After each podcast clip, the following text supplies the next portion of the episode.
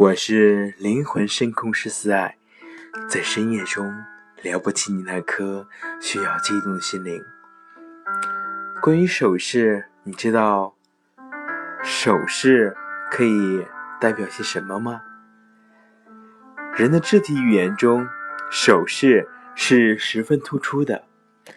演讲、教学、谈判、辩论乃至日常交谈，都离不开手势。因此，有人说手势是第二唇舌。此外，在让座、握手、传递物件、表示默契，以及在谈话进行时，手势能借用、能借以加强我们语言的力量，丰富我们语言的色调。所以说，手势是一种独立的、有效的语言。手势的类型，手势从动作上可以分为两大类。第一类是力量型，这类手势一般使用整个手掌，有时还包括手臂。具体来说，有这样几种情况：晃动食指，食指伸出，手掌紧握并大幅度的晃动，这是一种。很具有很大威胁性的手势，振臂，五指紧握拳头，并摇动手臂，向上或向前摇动，主要用来表达强烈的要求。压掌，首先掌心向下，并猛烈下压，这是表示压抑或压制的手势。能给人一种强制性的感觉。推掌，掌心向外用力退出，主要用来表示拒绝之意。伸掌，双手掌心向上，向胸前或向腰部的两侧伸出手掌，用来表示真诚。抱掌，两手掌心朝向自己的前胸，好像是在拥抱。主要用来表示抒发得到被肯定的心情。切掌，伸直手掌像刀一样上下展切，用来表示果断的决定。第二种心逆型，这是指手指的尖或某一手指构成仿佛在那一件小东西。并力求要准确的操纵它的形态，主要表示要人们对某一事物做谨慎细致的考虑。手势的作用，说话时巧妙的运用手势，有显而易见的作用。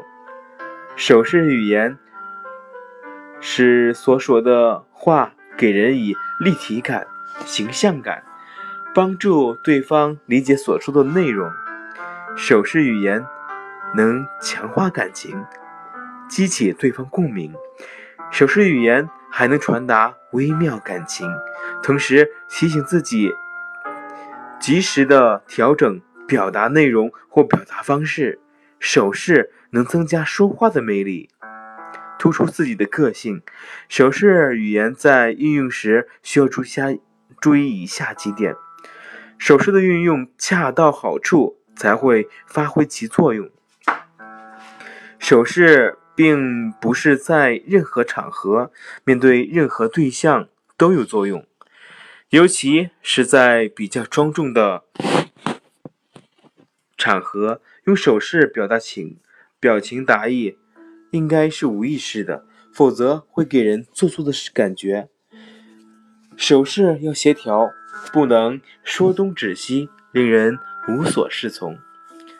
哇哇乱叫不是说话，乱挥乱舞不是手势，不自然的手势会招致许多人的反感，造成交际的障碍。手势的特点，手势有如下三个特点：第一个，能代笔。描绘形象，人们在日常生活中常常用手表示物件的大小、高矮、长短等。戏剧中手势更多，开门、关门、骑马、上车都可以通过手势表现出来。第二种，能传达强烈的感情，手势可以表示强调，如欢乐时手舞足蹈，愤怒时紧握拳头。懊嗯懊悔时拍腿顿足，勇敢时拍胸而应，痛苦时捶胸顿足，失望时双手捂脸。有的手势令人远远的感到他的热情和欢喜，有的手势却轻率的像个阿飞，有的手势漫不经心，有的手势使人觉得洋洋自得，有的手势告诉你。他非常非常之忙，正要赶着办一件紧急的事情。有的手势又告诉你，他有要紧的事要向你谈，请你等一等。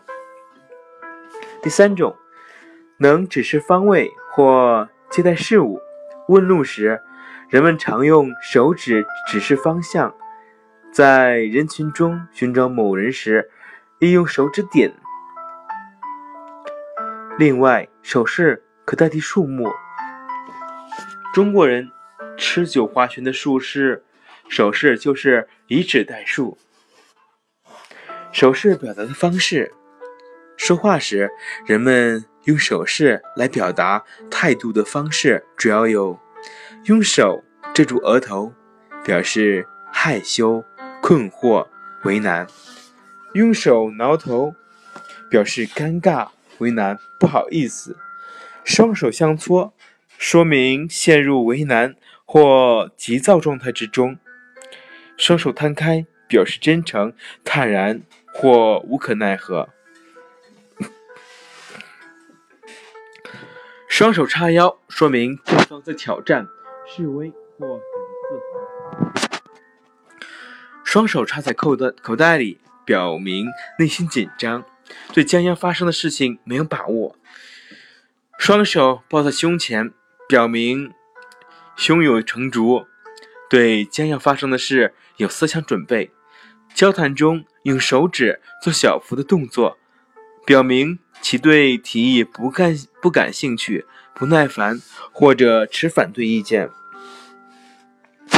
心情处于焦虑不安时，一些人习惯将一只手。放在桌子上或沙发扶手上，不停地敲弹手指。一些人则习惯用手指搓捏纸条或烟蒂。有些年轻女性则喜欢用手绢、手脚手绢。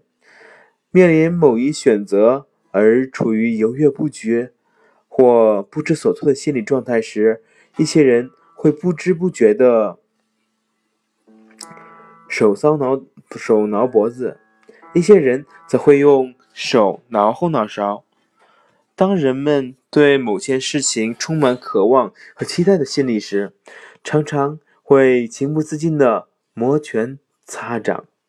手势是一种无声的语言，如在表示亲密时热情握手，分别时挥手相向，熟人见面招手示意。